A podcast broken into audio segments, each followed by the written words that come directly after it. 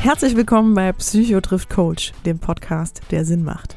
Wir sind Juli Brückmann und Kurt Neubersch. Wir sind Psychotherapeut und Coach. Und wir sind Geschwister, die jede Woche über die wichtigsten Themen aus der Praxis und dem Leben sprechen.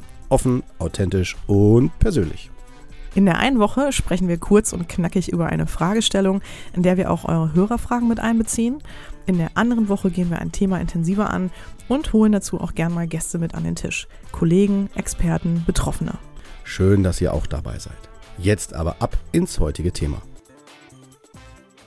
Ja, herzlich willkommen zu einer neuen Folge Psycho trifft Coach. Wir freuen uns sehr. Es ist mal wieder ähm, ein Gast bei uns und heute ein auch wirklich sehr spannender Gast. Ähm, dann den Kontakt hast du ja hergestellt, Kurt. Ich glaube, mhm. heute kommen wir auch endlich zu dem Thema, worauf du dich schon seit Wochen, Monaten freust. Ja, ja. Mhm. und zu einem großen Vorbild äh, von dir wahrscheinlich auch thematisch ähm, wahrscheinlich eine Leitfigur, was deine Psychothera deinen psychotherapeutischen Ansatz betrifft. Ähm, deswegen würde ich auch ehrlich gesagt super gerne schnell an dich abgeben, weil ich glaube, äh, das ist einfach besser bei dir aufgehoben.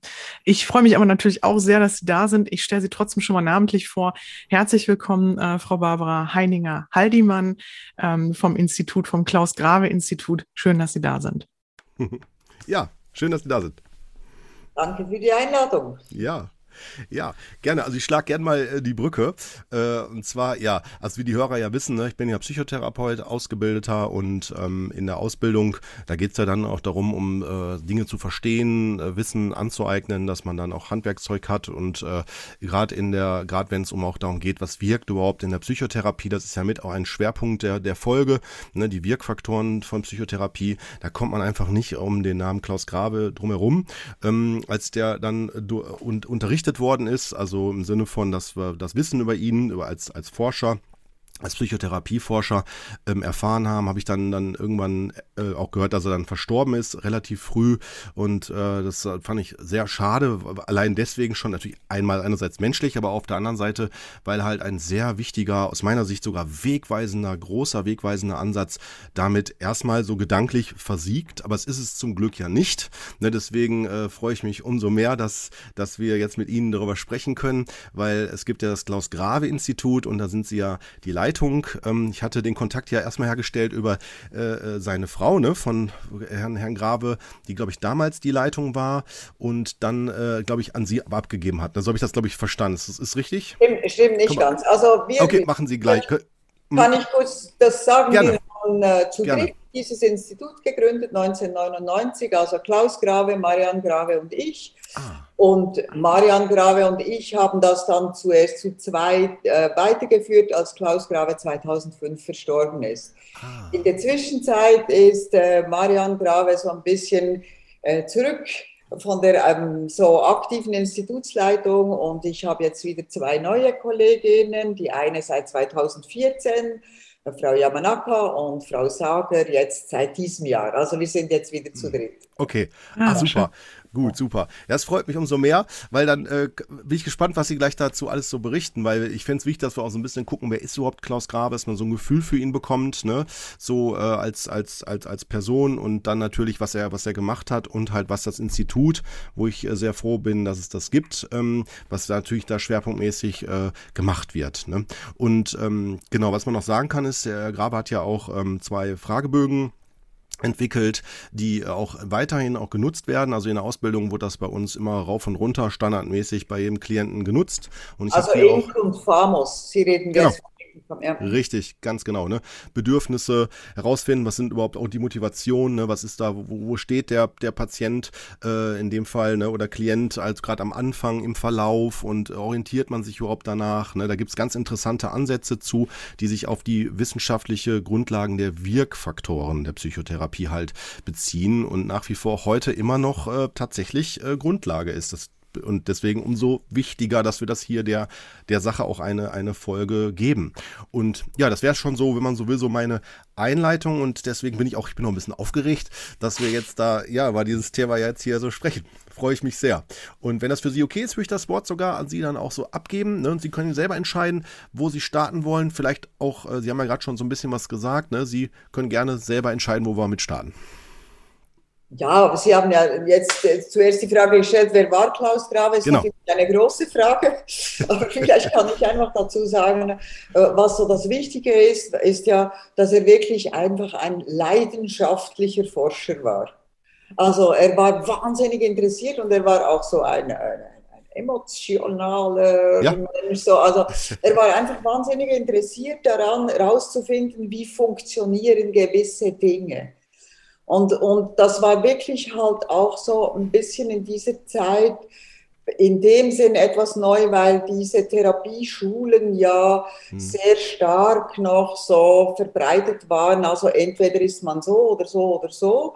Und damit auch etwas verbunden ist, ähm, eine nicht besonders kritische Haltung. Natürlich gab es jetzt auch neben Klaus Grave viele andere Psychotherapieforscher, aber er gehörte so, ich sage jetzt mal, zu dieser Gemeinde von Forschern, die sagen, uns interessiert nicht, ob wir beweisen können, dass Psychoanalyse oder Verhaltenstherapie die beste Methode ist. Diese Phase der Psychotherapieforschung war, war eigentlich vorbei.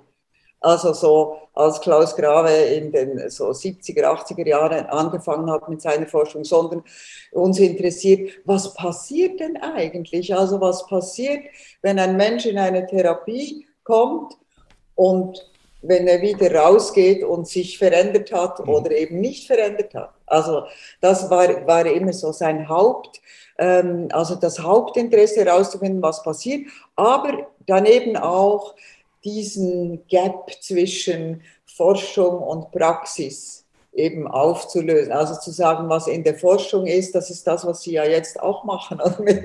Also das, was in der Forschung ist, sollte auch in die praktische Arbeit reinfließen und umgekehrt natürlich auch, was in der praktischen Arbeit erlebt, erfahren, gemacht wird, sollte auch Auswirkungen haben auf Forschungsfragestellungen. Also dass das immer so eine ein, ein Zusammenspiel sein soll, um eben mehr Erkenntnis zu gewinnen. Also das war so, war so sein Hauptinteresse. Mhm. Mhm. Ja, das ist toll. Er hat das ja auch in den, ich fand, also das erste Buch, was ich von ihm gelesen habe, ist dieses äh, psychologische äh, Therapie. Ja. Das finde ich allein deswegen schon spannend, das fand ich schon knaller, äh, dass er es aus verschiedenen Blickwinkeln so als Interview äh, das Buch ja. macht. Ne? Fand ich Hammer, die ja. Idee. Ne? Ja. ja. Dass er also, also Ne? Den finde ich auch, ist eine sehr gute Idee. Ich gebe aber zu, dass es so manchmal ein bisschen anstrengend war, das ja. zu lesen, so mit ja. dem Hin und Her und Hin. Ja. Ja. So Kannst du das mal genauer erklären, Kurt? Ja, also es ist so, es ist ein Dialog, also ein Buch in Dialogform, ne, zwischen einem Therapeuten, einem Therapieforscher und einem grundlagenwissenschaftlichen Psychologen. Also die quasi miteinander kommunizieren über Therapie, Wirksamkeit und so weiter. Und das ist, äh, genau, manchen Stellen ein bisschen, äh, sag mal, für Laien eher, glaube ich, dann zu, zu, zu zu trocken oder zu, zu weit weg vom, vom Alltag, aber es ist für die, die in, in, in dem Bereich arbeiten und sich dafür interessieren, äh, extrem spannend. Also ich fand allein die, die, die Gedanken, die Schlussfolgerungen, die daraus gezogen werden und wie die Bälle so sich zugespielt werden oder auch Gedanken weitergeführt werden, finde ich e, enorm gut. Und das ist ja etwas, was ja auch ähm, der Grabe, glaube ich, doch auch immer, so habe ich ihn, ihn verstanden, ähm, äh, gesagt hat, dass man in die Kommunikation muss, in den Austausch, ne? mit dem wir sitzen alle in einem Boot und wir müssen miteinander reden. Nicht, wer, ja. wie Sie gerade sagten, wer ist hier der Beste, sondern wie können wir gucken und, und wie können wir was zusammen schaffen. Ne?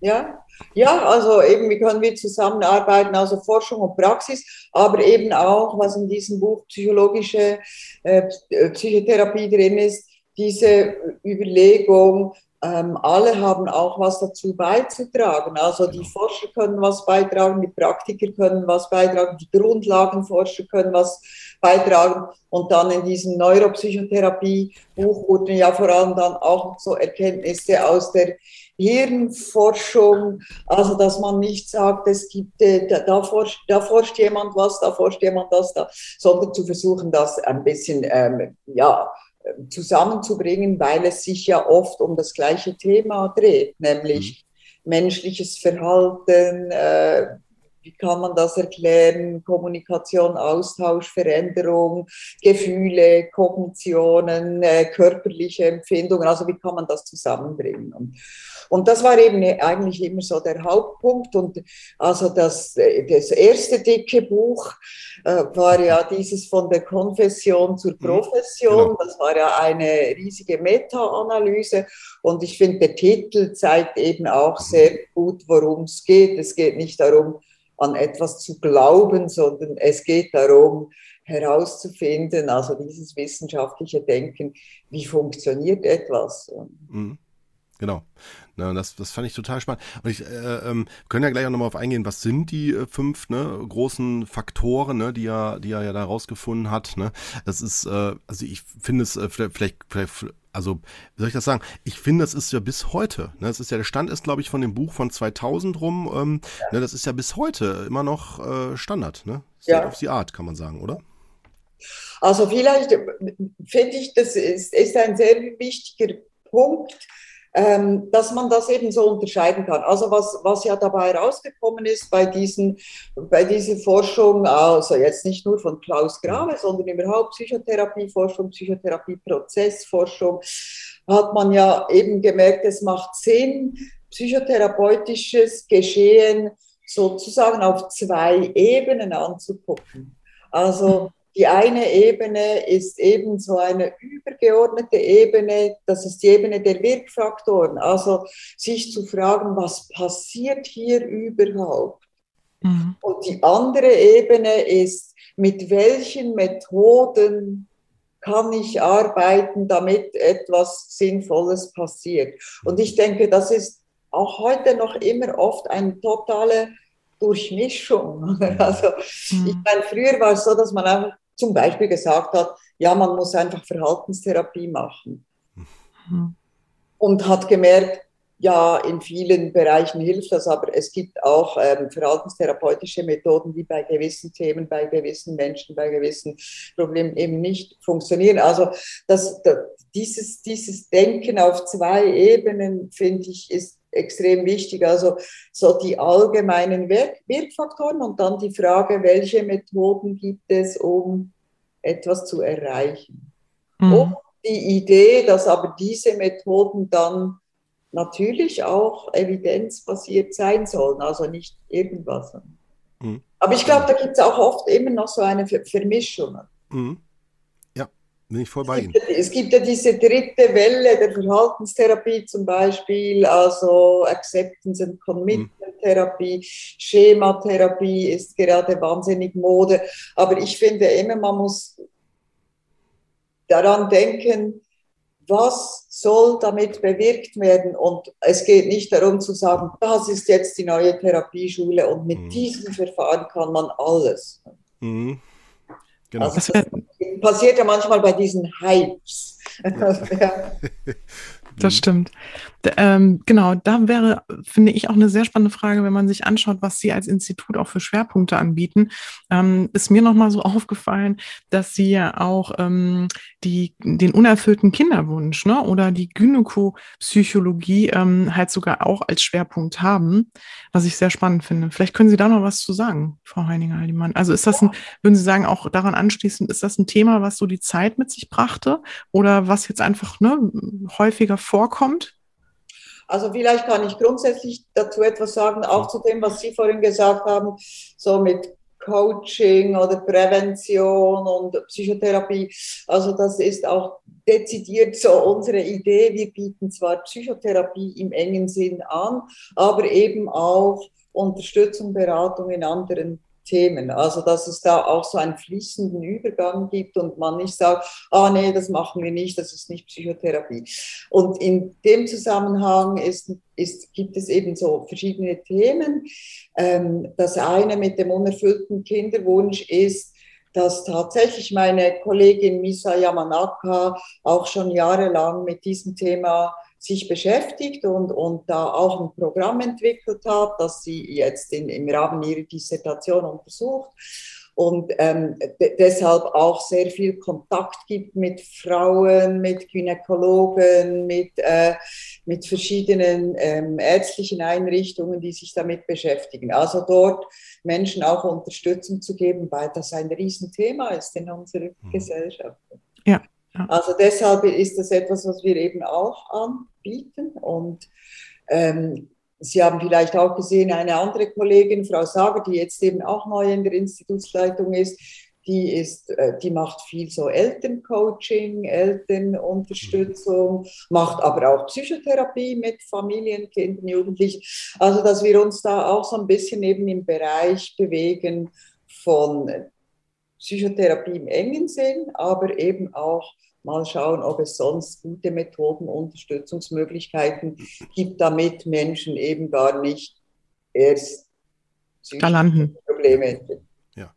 Ich meine, meine Schwester hat ja gerade jetzt das Institut ja schon angesprochen. Vielleicht sagen wir nochmal auch den Hörern, die es nicht wissen, das ist ja nicht in Deutschland, sondern in Zürich, ne? Äh, das Institut äh, gegründet. Ne? Gibt's, gibt's in, in Deutschland gibt es, glaube ich, keine Zweigstellen. Ne? Das ist, glaube ich, es gibt das Institut in Zürich, ne? Richtig? Genau.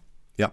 Genau. Vielleicht kann ich da was dazu sagen, was die Idee war. Mhm. Also sowohl ich wie auch Marian Grave, wir haben beide an der Universität mit Klaus Grave zusammengearbeitet und haben dann ein bisschen so im Laufe der Jahre diese Idee entwickelt, ob man nicht außerhalb der Universität eben so ein Institut gründen kann. Auch zuerst war so auch die Idee, um zu gucken, ob das überhaupt funktioniert. Also äh, Therapien anzubieten, bei denen man am Anfang Fragebogen abgibt, bei denen man ähm, Messungen macht, zum Teil Videoaufnahmen macht. Ähm, also so ein bisschen funktioniert das außerhalb der Universität oder klappt das nur, wenn es eine Ambulanz ist in der Universität? Das war so die eigentlich die mhm. eigentliche Idee und gleichzeitig aber auch diese Überlegungen einfließen zu lassen in die Ausbildung von Psychotherapeuten.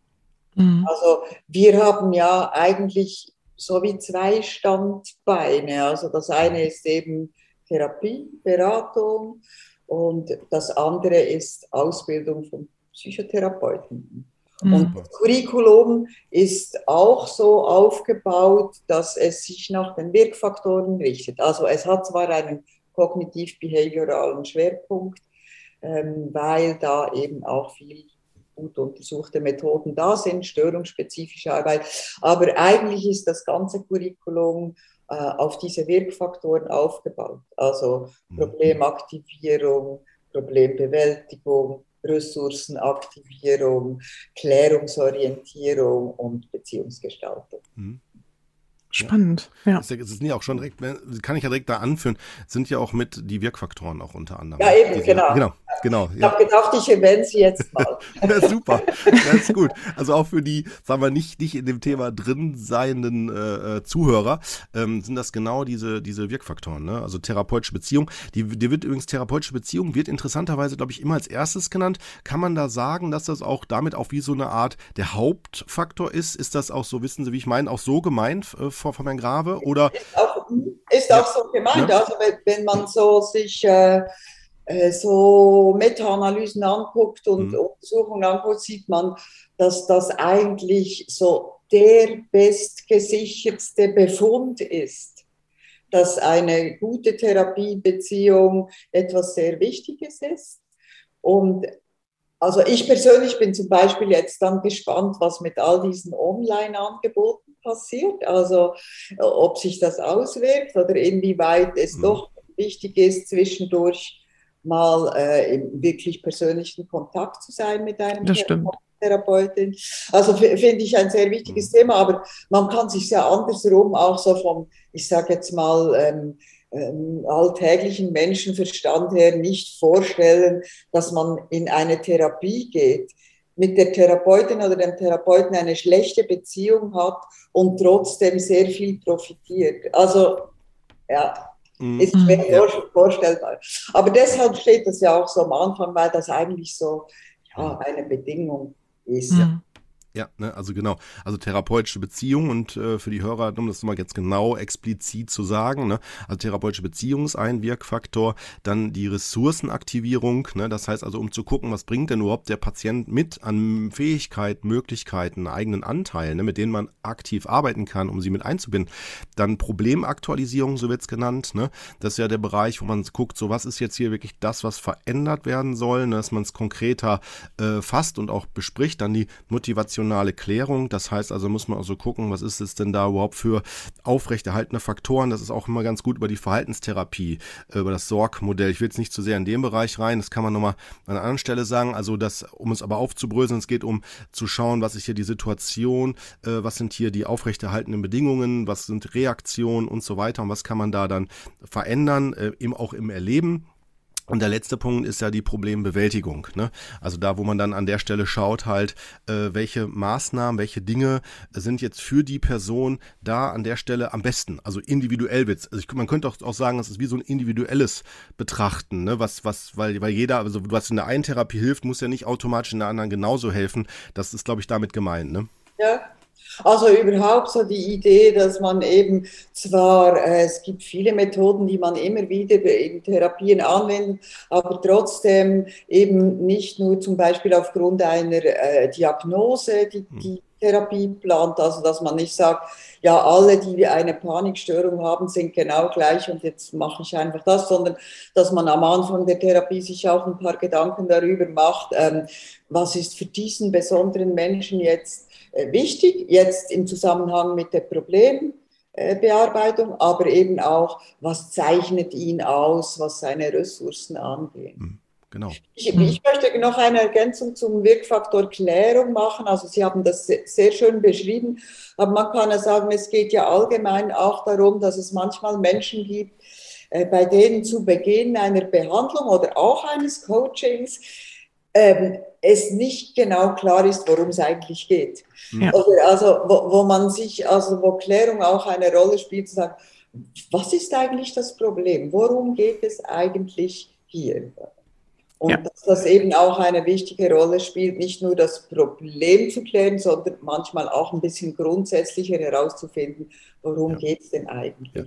Ich, ich habe mal eine Frage, ja, ähm, weil da, da habe ich tatsächlich nichts zu gefunden äh, bisher. Da bin ich mal gespannt, was Sie dazu sagen können. Äh, ich bin ja jetzt schwer, vom Schwerpunkt her Traumatherapeut. Ne? Und mir fällt ja immer wieder auf, ähm, dass äh, gerade bei einer Traumatherapie, dass äh, erst im Verlauf der Therapie den Leuten erstmal klar wird. Also sie kommen dann mit Ängsten oder Depressionen oder auch anderen Themen dann an und dann genau. wird plötzlich deutlich, dass dahinter eine, eine, eine Verletzung ist, wirklich eine Traum Traumatisierung, eine sehr, sehr starke, die aber erst im Verlauf deutlich wird. Ähm, ist das so von Herrn Grave auch äh, spezifischer auch nochmal so angepackt worden oder hat er da gesagt, nee, wir bleiben im Allgemeinen, wir gucken jetzt mal allgemein erstmal ran. Wissen Sie, wie ich das meine? Ja, ja, wüsste ich jetzt nicht, ob er da ganz mhm. spezifisch was dazu gesagt hat, aber vielleicht äh, zeigt mhm. das auch ein bisschen auf, dass man eben ähm, die einen Therapieplan oder das Vorgehen eben auch immer wieder hinterfragen und anpassen muss. Also zum Beispiel eben, wenn ein Patient, das ist, finde ich, bei Traumapatienten ja extrem typisch, also die kommen manchmal mit irgendwas und es stellt sich dann raus, ah, darum geht es gar nicht. Also da, aber dass man sagt, okay, ich gehe jetzt mal davon aus, ich behandle jetzt mal eine Depression und versuche diese Depression zu behandeln. Aha, und dann stelle ich fest, im Laufe der zum Beispiel Problemaktivierung oder im, im Laufe von Klärungsorientierung stelle ich fest, ah, da steckt ja was ganz anderes dahinter. Und dann, äh, also das heißt wieder ein bisschen dieses Denken auf zwei Ebenen, oder? Dann überlege ich mir wieder, ähm, hat die Patientin genug Ressourcen, um jetzt Traumaarbeit zu machen? Ja. Welche Methoden ja. sind jetzt sinnvoll, um Problemaktivierung und Problembewältigung genau zu machen. Und zwar sind ja das dann eben nicht die gleichen Methoden, die ich am Anfang mhm. benutzt habe, weil am Anfang habe ich ja gedacht, es geht um Depressionsbehandlung. Genau. Also genau. es ist immer so ein Hin und Her zwischen diesen Ebenen der Wirkfaktoren und der Ebene der konkreten Methoden. Ja, weil ich finde genau, was Sie jetzt gerade auch ausgeführt haben, da wird ja deutlich, warum das bis heute äh, noch State of the Art ist. Also, da, dass quasi die Wirkfaktoren so wichtig sind, weil wenn in der Therapie nämlich sich was verändert, nämlich von Depressionen dann plötzlich äh, das Thema vielleicht dann irgendwann zum Trauma werden könnte, jetzt bei meinem dargestellten Beispiel, ähm, wird das ja über die Wirkfaktoren, wenn die abgefragt werden, ja deutlich. Also dann kann man das ja viel spezifischer und genauer eingrenzen. Ne? Das finde ja. ich Wahnsinn. Also, dass das so äh, super gut auf den Punkt gebracht worden ist und auch so gut zugänglich. Äh, wie, wie, ist eigentlich so Ihre Wahrnehmung? Haben Sie das Gefühl, dass die, ähm, die, äh, wie sagt man, der, diese Erkenntnisse und, und, und die, die, die Perspektive, die Herr Grave geschaffen hat, dass die heute auch noch weiterhin die Anerkennung er, erhält oder haben Sie den Eindruck, dass es über die Jahre oder Jahrzehnte sich verändert hat? Ja, also ich ähm, habe schon ein bisschen den Eindruck, es gibt immer wieder äh, zum Teil Forscher oder eben auch Praktiker wie Sie jetzt, mhm. äh, die sich wirklich damit beschäftigen. Aber ich bedauere ein bisschen, mhm. dass ich so den Eindruck habe, dass wenn man so schaut an den Universitäten, wenn man an Kongresse geht, was vorgestellt wird, dass das eher wenig in eine solche Richtung geht, sondern eben eher in die Richtung, bestimmte Methoden zu untersuchen. Also so im Allgemeinen. Ja, ja bin ich voll bei Ihnen. Ja, bin ich voll bei Ihnen. Also das, und das bedauere ich eigentlich sehr, weil ich eben auch denke, zum einen, ähm, also in der Weiterentwicklung von Psychotherapie äh, würde das äh, sich eben sehr gut eignen. Ja. Und das andere auch bei den Überlegungen, wie sollen Psychotherapeuten ausgebildet werden? Also was sollen die genau. können? Genau. Also da würde ich eben auch sagen, es, es wird ja sehr viel Wert gelegt, zum Beispiel auf Methoden kennen. Und das ist jetzt ein bisschen meine persönliche Meinung. Mhm. Ich finde, natürlich muss man die kennen. Man muss wissen, wie man eine Angstbehandlung macht, eben zum Beispiel traumatherapeutische Verfahren. Aber häufig denke ich eben, ist es ein Unterschied, ob man dieses Konzept der Wirkfaktoren im Hinterkopf hat oder nicht. Wenn man es nicht im Hinterkopf hat, dann denkt man, man muss Buchstabe für Buchstabe, was in diesem Manual steht, genauso machen. Mhm. Ja, mhm. was oft stimmt. überhaupt nicht stimmt. Weil wenn mhm. man sich nämlich dann überlegt, ja, was ist eben der, was soll bewirkt werden, kann man auch etwas vielleicht ein bisschen in einer anderen Reihenfolge machen. Also, und das zeigt sich auch immer wieder bei diesen, wenn diese, äh, wenn diese Methoden untersucht werden, dann wird mal irgendwas geändert und das kommt genauso gut raus. Also kann es nicht daran liegen, dass man wortwörtlich sagt XY. Ja. Das finde ich sowieso auch ganz, Entschuldigung, ja. wenn ich da, wenn ich da, äh, genau, das finde ich ganz wichtig, dass man da auch immer offen und flexibel bleibt, ob jetzt als Psychotherapeut oder auch als Coach dass man immer versteht, auch worum geht es da individuell oder was ist gerade persönlich wichtig, ne? was braucht derjenige oder diejenige und äh, da dann auch mal abweicht ne? von dem, was man so aus der bloßen Theorie her weiß. Das finde ich auch, genau, ganz wichtig. Ja. Finde ich auch und vielleicht auch nochmal eine Bemerkung zu, zum Vorgehen mit Methoden, wenn man das eben ohne Konzept macht, also sagt einfach, aha, der hat eine Depression, jetzt mache ich dies und das. Finde ich eben sehr wichtig, dass man sich immer wieder fragt, bewirkt denn das, was ich jetzt mache, tatsächlich das, was es bewirken mhm. soll? Weil ja. häufig ist es ja so, dass wir äh, tolle Ideen und gute Vorstellungen haben, aber die Patienten haben Angst, die befürchten, dass was Schlimmes passiert, äh, die sind noch nicht sicher, ob sie wirklich sich einlassen wollen. Also wenn man dann mit ihnen arbeitet, bewirkt das gar nicht das, was es bewirken sollte. Und was hilft mir dabei, nämlich mir Gedanken zu machen über die Wirkfaktoren. Oder? Also werden jetzt wirklich Ressourcen aktiviert? Äh, wie kann das Problem wirklich bewältigt werden? Oder so. Also das ja, genau. eine Bemerkung dazu. Ja, super. Sehr gerne. Super, ne? weil ich denke nämlich auch, da kommen wir wieder zu dem Punkt therapeutische Beziehung, ne? wie wichtig ja. das dann auch ist und wie weit das vermittelt wird, dass auch der, der äh, Klient oder Patient im Vordergrund steht und ja. nicht der Therapeut. Auch zum Beispiel selbst, wenn der Patient dann sagt, ähm, so ich, ich glaube, das bringt hier nichts, ich möchte gerne woanders hin, ne? dass das dann nicht zu so einer narzisstischen Nummer wird und man denkt so, oh ja, äh, ja. irgendwie, ne, der, der will nicht, der ist das Problem, sondern mhm. dass man ah, auch genau. ja, ne, anders hinschaut, ne? weil es kann ja wirklich sein. Also ich habe das immer mir auf die Fahne geschrieben, ähm, auch zu gucken halt, wenn, wenn das so vorkommt und so, äh, wenn zum Beispiel jemand verunsichert ist, dass man auch sagt, ja, natürlich können sie auch, ne, und so weiter. Das ist ja auch ganz wichtig, ne, dass man da ganz konstruktiv darüber spricht und so. Das ist ja, es ist ja für sie, ne, sie müssen ja, das ist ja nicht, ne, dass sie müssen sollen ja da für sie weiter, für sich weiterkommen. Und allein, wenn die Klienten schon merken oder Patienten, dass da jemand so offen ist und dass der wirklich an ein Weiterkommen der betreffenden Person interessiert ist. Ich glaube, das ist so, das ist somit das, was therapeutische Beziehungen ja aus meiner Sicht ausmacht. Ne? Deswegen ja. der Wirkfaktor so hoch ist. Hm? Deshalb, da kommen wir vielleicht so, also wir haben ja jetzt darüber gesprochen, über dieses ich sagte mal, Rahmenkonzept von diesen ja. Wirkfaktoren. Und das andere Rahmenkonzept ist ja vielleicht eben ähm, die Vorstellung ähm, dieser psychologischen Grundbedürfnisse.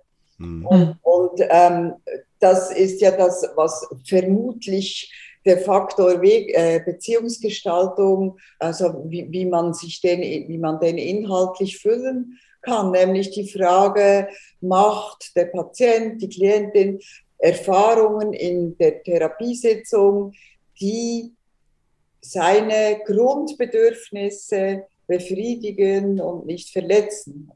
Mhm, also stimmt wir gehen ja so von, von vier psychologischen Grundbedürfnissen aus, also Bindung, Selbstwert, Orientierung und Kontrolle, das Lustbedürfnis. Und wo man sich eben als Therapeutin oder Therapeut überlegen kann, was kann ich tun, damit die Beziehung für den Patienten angenehm ist, damit er sich in seinem Selbstwert gesehen fühlt, damit er orientiert ist, aber selber trotzdem bis Einfluss nehmen kann oder ja. damit es auch vielleicht nicht einfach nur schrecklich und schlimm ist, in die Therapie zu gehen, sondern auch ein bisschen angenehm. Mhm. Also natürlich steht das Lustbedürfnis in der Regel nicht gerade im Vordergrund, aber äh, trotzdem. Mhm. Und ja, aber ich weiß genau, was Sie meinen.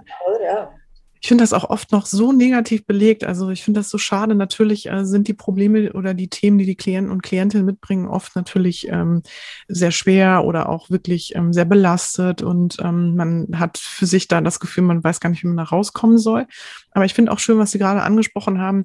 Ähm, ich merke immer, dass, also ich bin jetzt natürlich, ich bearbeite natürlich oder behandle ja nicht in dem Moment ne, als Coach, aber ich merke trotzdem auch, wenn, hm, ich sag mal, Klienten und Klientinnen mit Krisenthemen zu mir kommen, dass sie im Prozess auch wirklich sich wohlfühlen und ein gutes. Gefühl haben und auch mit einer guten Laune dann immer von Sitzung zu Sitzung rausgehen. Und ich glaube, dass man das auch nochmal weiterträgt oder nochmal mehr nach draußen auch ähm, kommuniziert, dass das der innere oder der eigene Prozess so ein wichtiger ist und mhm. häufig unabhängig mal von der Geschichte, die man mitbringt, ähm, so wertvoll ist und so viel auch Gutes bewirken kann und einem wirklich weiterhelfen kann. Also so, dass man sich auch wirklich gut fühlt damit und ähm, es nicht eine Bürde ist. Ja. ja, ja, also ja. genauso. Und eben auch, dass, dass die äh, Klienten, Patientinnen merken, ähm, auch wenn sie kommen mit Krise, mit Problemen, mit Schwierigkeiten, dass das Gegenüber jetzt sie nicht nur als ich sage jetzt mal, Problemhaufen sieht,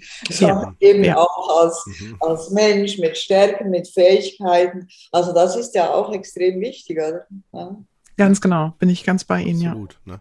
Genau, diese Grundbedürfnisse, die Sie meinen, ist, ist ja gerade diese vier, äh, sind ja die, die auch der Klaus Gravi auch in dem Buch, ne, psychologische ähm, Therapie, ähm, ja beschrieben hat. Ne? Also, mhm. also das fand ich super gut. Auch das ist ja auch dazu, gibt es ja auch einen Fragebogen. Ich weiß jetzt gar nicht, ist das der Ferus? Nee, der Fa Famos, glaube ich. Ne? Also, also der Famos, Famos ne? Sie haben ja diese zwei Fragebogen er erwähnt. Also der Famos, der fragt eigentlich, so ein bisschen die Patienten, was haben sie für wichtige Ziele und Bedürfnisse oder was ist für sie besonders schlimm. Also zum Beispiel, was ist für sie wichtig? Äh, Bindung, Geselligkeit, Leistung, äh, so. Oder was ist für sie besonders schlimm? Äh, erniedrigt werden, verlassen werden, ähm, hilflos sein. Also der, der, der fragt einfach Patienten mal so ein bisschen ab. Dann hat man, dann hat man so etwas ein Profil, was Menschen angeben, was für sie besonders wichtig ist und, oder was für sie besonders schlimm ist. Einfach um mal so eine Einschätzung zu haben. Und der INK-Fragebogen, der fragt bei den genau gleichen Themen, kommt das in ihrem aktuellen Leben vor? Mhm. Genau. Und jetzt äh, hat man, ja, hat man dann so eine, eine, eine Aussage darüber, dass Patienten zum Beispiel, wenn sie sagen, etwas ist bei mir ganz wichtig, aber es kommt nicht vor, dann würden wir sagen, ah, das ist ein Hinweis auf ein relevantes Thema. Oder? Ah, ja. Mhm. ja.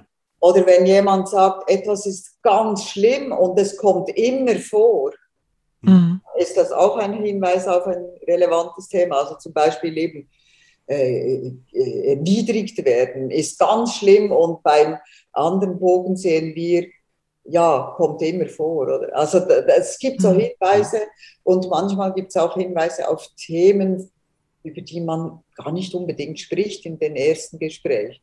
Genau. Ja. Ja, das stimmt. Die sich erst später offenbaren, ne? Ja, genau. Ja finde ich super. Nee, echt gut. Und ähm, wenn man jetzt zum Beispiel sagt, oh, das hört sich alles interessant an. Also man kann mit Ihnen ja in Kontakt treten über das Institut. Ne? Sie sagten ja gerade, Sie bieten ja auch Ausbildungen an und so weiter. Ne?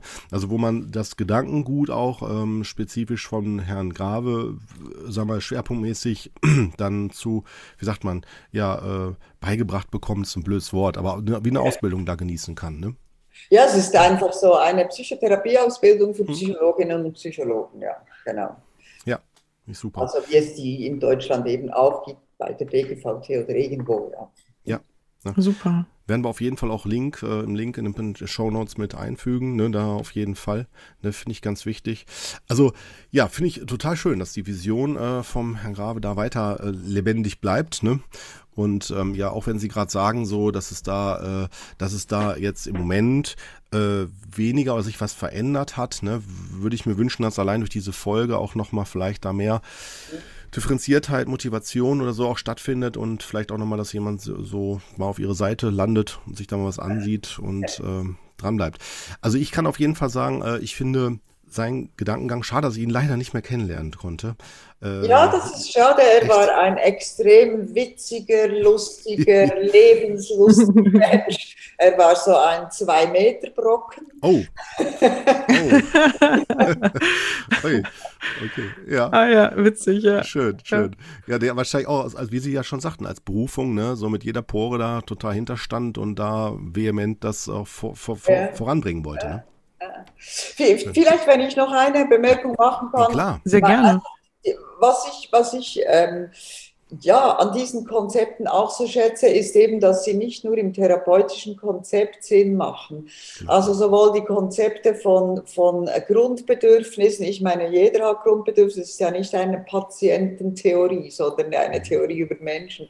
Und, und auch diese äh, Überlegungen zu Ressourcenaktivierung, beziehungsweise die machen ja auch sonst Sinn. Deshalb versuchen wir auch alle, also zum Beispiel ich persönlich, ich habe auch schon viel Supervision gemacht mit den Kunst- und Ergotherapeutinnen oder mhm.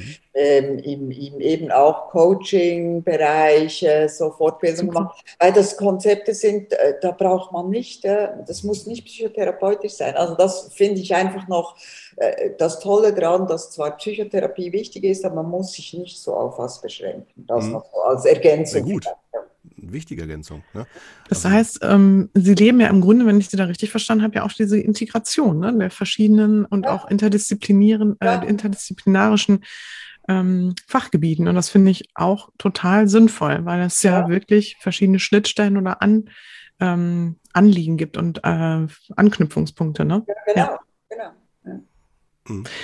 Haben Sie denn sonst noch was, Frau Heininger-Heidimann, was Sie auch sagen würden, was Sie gerne noch mal mitgeben wollen? Auch vielleicht, ähm, wir haben ja auch unter unseren Hörern und Hörerinnen, ähm, ja, ich sag mal, äh, anstreben oder ähm, zukünftige Psychotherapeuten und Psychotherapeutinnen oder auch Coaches. Ähm, oder ne, was würden Sie denen auch noch mal so mit auf den Weg geben? Ja, was ich vielleicht am Anfang so ein bisschen gesagt habe zu, dieser, zu diesem Austausch und Weiterentwicklung. Also, dass ich zum Beispiel wichtig finde, dass man immer so versucht, ein bisschen äh, zu gucken, was gibt es äh, und auch dies eben auch forschungsinteressiert ist, aber auch versucht, was einfließen zu lassen. Also, dass man zum Beispiel nicht sagt, ja, jetzt habe ich meine Ausbildung abgeschlossen und das mache ich jetzt die nächsten 40 Jahre. Ja, also, sehr gut. ja. ja. ist ja so, genau. Ja. Ich würde ja sagen, ihr wisst ja, ich finde das ja so gut. Bei Psychotherapeuten hat man ja, zumindest die, die mit den Kassen zusammenarbeiten, die müssen ja immer diese Punkte, Fortbildungspunkte machen. Ich finde, da hat man so ein bisschen versucht, glaube ich, dieser, dieser, wie sagt man ja, Bequemlichkeit so ja, vorzubringen. Ich finde es super. Also ich finde super. Ich bin sogar eher jemand, der aufpassen muss, dass er nicht zu viel macht. Dann. Ja, ja. ne? ja das kann ja dann manchmal auch ein bisschen schwierig sein, alles zu integrieren. Ja. Ja. Aber ich finde es auch, ich bin da voll Ihrer Meinung, weil das entwickelt sich ja immer weiter, ne? Und das ist ja so. Also das allein merkt man ja auch in den Fragebögen, wenn da manche Fragestellungen sind, die vor 20, 30 Jahren sind, die sind ja teilweise gar nicht mehr aktuell. Also wenn ja. ich an sowas denke wie Telefon oder äh, äh, äh, so, ähm, nicht Telefon, da gab es noch was, äh, boah, ich kriege die Formulierung jetzt nicht mehr hin, das war so ein Persönlichkeitsfragebogen. Da habe ich aber gemerkt, das ist ja, wird ja schon gar nicht mehr genutzt. Äh, ja. Also so, dass man gucken muss, dass man die Sprache auch ein bisschen anpasst. Ja, klar. Sonst kriegt man da ganz andere Effekte hinterher raus. Ja, genau. Also von daher bin ich da voll bei Ihnen. Also Weiterentwicklung muss sein. Ne? Ich fände noch spannend, ähm, würden Sie sagen, gibt es so Sachen, die äh, Herr Grabe oder auch Sie als Institut sagen würden, das sind noch so vielleicht so knackige Themen, wo vielleicht noch so man noch dranbleiben muss oder so. Ich fand zum Beispiel, ich mache mal eine Sache auf, für mich jetzt, ne, die ich immer wieder spannend, ich bin ja so jemand, der durch die Trauma Therapie und, und den Schwerpunkt darauf mich so auch die Frage stelle, so muss man Diagnosen nicht auch einteilen in Ursache und Symptomdiagnose und äh, dann auch immer kleinen Fokus auf den, der, der zu mir kommt. Das heißt, was ist sein Anliegen, nicht meins, sondern nur im Verstehen der, was will er erreichen, wo will er hin, dass er dann auch die Unterscheidung in Symptomen und Ursachendiagnose ja auch verstehen sollte, ne? so aus meiner Sicht. Und ähm, sich da dann auch die Frage stellt, äh, müssen wir vielleicht auch äh, nicht nur durch das ICD und DSM, also die Diagnose-Erfassungsprogramme jetzt für die Zuhörer, ähm, auch gucken, ob das überhaupt noch dem Thema dann gerecht wird. Also so, oder ob man da vielleicht, also das meine ich absichtlich jetzt ein bisschen provokanter, also mit der Frage auch, ähm, muss man da nicht sogar auch diese Unterscheidung auch immer deutlicher machen in Ursachen- und Symptomdiagnose. Ich mache mal ein Beispiel auf, damit auch alle jetzt wissen, was ich meine. Also wenn ich zum Beispiel einen Klienten habe, der zu mir kommt und das dritte Mal oder vierte Mal schon beim Therapeuten war und immer wegen Depression behandelt worden ist, aber nie wegen dem Trauma, der, der da, das dahinter steckt, äh, wird er natürlich immer wieder sich im Kreis drehen, wenn, wenn er nicht versteht, wo, wodurch kommen denn überhaupt die Symptome, diese depressiven Symptome, die Hilflosigkeit und alles denn da, wo kommt das denn dann her? Ne? Und das meine ich jetzt damit, ne? so inwieweit äh, würden Sie sagen, gibt es vielleicht auch aus Ihrer Sicht so, so interessante oder vielleicht noch so knackige Themen, wo man noch weiter gucken sollte oder so? Kann ja sein, dass der Grabe sagt, das Thema oder das Thema ne, ist vielleicht.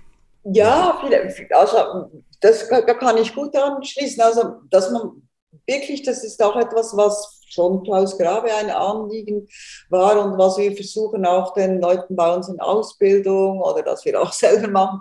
Also die, die äh, Überlegung, Diagnostik ist wichtig, aber es geht um ein individuelles Fallverständnis. Und also das ist das, was jetzt auch in unserer Ausbildung einen großen Stellenwert hat. Ähm, die, die, ähm, die Ausbildungsteilnehmer anzuleiten und sie, sie stöhnen, weil sie, das ein bisschen anstrengend ist. Also wirklich für jeden Patienten, also das sind jetzt in der Ausbildung, sind das für zehn Patienten, jetzt für jeden Patienten ein individuelles Fallverständnis zu erarbeiten. Mhm. Also, dass es nicht reicht zu sagen, diese Patientin hat eine PTBS, sondern eben ein individuelles Fallverständnis.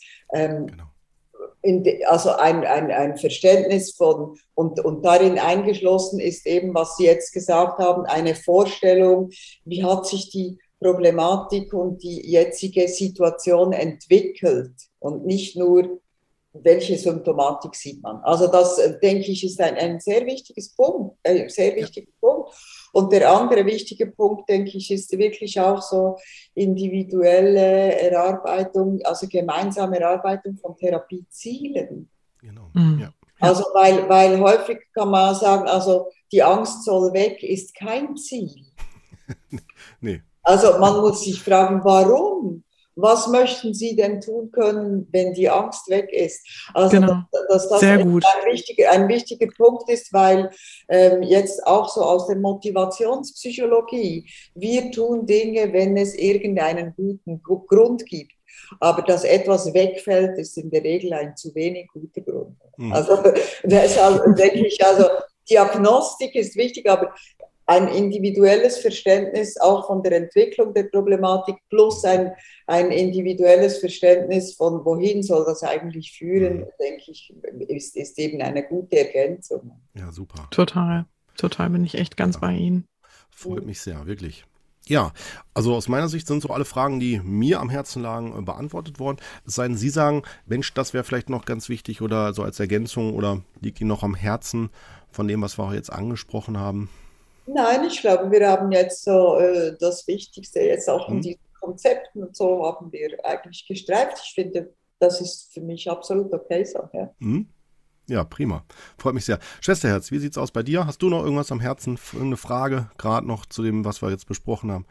Ich habe meine Fragen alle schon gestellt, die Gut. ich zumindest jetzt aktuell auf dem Herzen habe ähm, oder hatte. Mhm. Ich finde auf jeden Fall ganz toll, was Sie machen am Institut und äh, glaube, da kann man auf jeden Fall noch tiefer einsteigen auf den mhm. groben Überblick und dass wir überhaupt Sie mal kennenlernen durften und das Konzept von ja. Klaus Grave fand ich super. Und ähm, ja, deswegen äh, vielen, vielen herzlichen Dank schon mal von meiner Seite, dass Sie da waren. Das war wirklich sehr bereichernd. Ja. Ja, danke ebenso. War ein sehr interessantes Gespräch mit Ihnen. Mhm. Ja, Vielen Dank. Fand ich auch, fand ich auch. Dann liebe Grüße nach Zürich und äh, ja, alles Gute. Alles Gute für Sie, genau. Vielen Dank. Bis dann. Ja, bis dann. Tschüss. Ciao.